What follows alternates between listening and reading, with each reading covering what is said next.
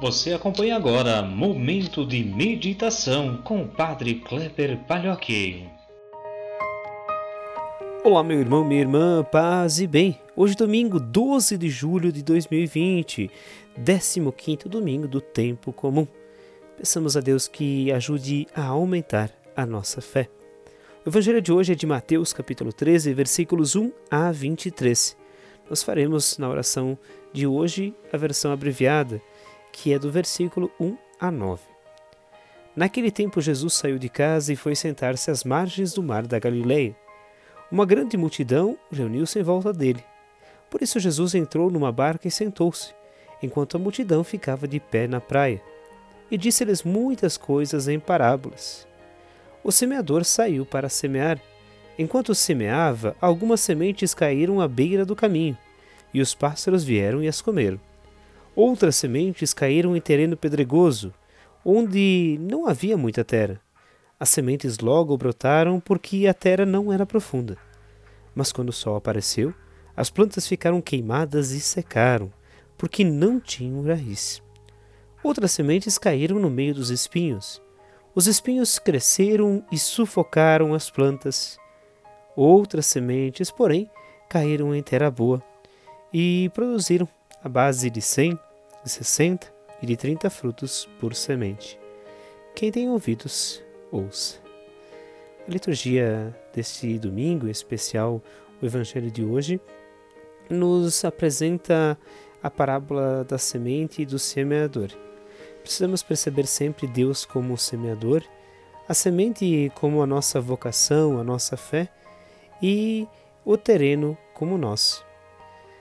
O semeador, conta a parábola, saiu e semeou a semente. Parte caiu no caminho, os pássaros vieram e comeram. Parte caiu no terreno pedregoso, brotou e logo secou. Outra parte caiu no meio dos espinhos, os espinhos cresceram e sufocaram. E uma parte então caiu na terra boa, produziu 30, 60, 100 por um. Jesus estava encontrando dificuldade na aceitação de sua palavra. Havia gente que não acreditava. Havia gente que, embora simpatizasse com Jesus, logo desistia de segui-lo.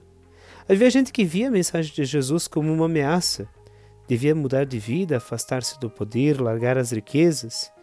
Por isso hostilizava e tramava a morte do próprio Jesus. No fim, estavam ficando com ele só alguns discípulos. Até eles tinham as suas dúvidas. Será que a palavra de Jesus estava se tornando ineficaz, sem força? Jesus responde então com esta parábola. Apesar dos obstáculos, a semente não perde a sua força. Deus lança a sua semente em todas as direções, não recusa. Nem os pecadores e endurecidos, nem as pessoas superficiais, nem as pessoas imersas nas preocupações do mundo. O homem pode até fechar-se à palavra de Deus, rejeitá-la, mas sempre haverá terreno que produzirá 30, 60 e até 100. O acolhimento do Evangelho não depende nem da semente, nem do semeador, mas da qualidade da terra. E aí Jesus nos aponta quatro tipos de ouvintes. Aqueles que têm coração duro, como a terra pisada de uma estrada, que não permitem que a semente da palavra penetre seu coração e transforme-se em vida. Aqueles que têm o coração inconstante, que se entusiasmam com facilidade, mas que, diante das primeiras dificuldades, abandonam o caminho. Aqueles também que têm o coração materialista, são aqueles até muito religiosos, mas que dão mais prioridade à riqueza e aos bens do mundo. Há também os de coração aberto e disponível, a terra boa. Neles, Jesus encontra acolhida e dá fruto. A parábola nos traz então três perguntas que podemos ter em nós. Que terreno somos nós? Aquele que acolhe? Aquele que não aceita? Aquele que aceita em parte, mas não percebe o caminho? Aquele que simplesmente se entusiasma, mas não vai em frente? Que semeadores nós podemos ser também? Em nosso mundo, em nossa realidade, em nossas relações, nós também somos chamados a semear. O que nós semeamos? E a última pergunta: vale a pena semear hoje?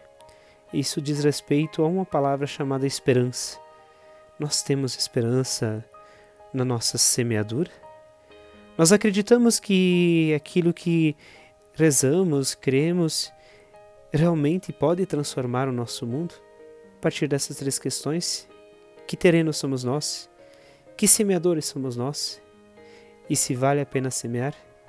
Que possamos hoje refletir a nossa vida e nos aproximar de Deus. Que o bom Deus vos abençoe, vos guarde, vos proteja vos conduza sempre pelo bom caminho. Ele que é Pai, Filho e Espírito Santo. Amém. Um grande abraço, um ótimo domingo. Nos encontramos amanhã.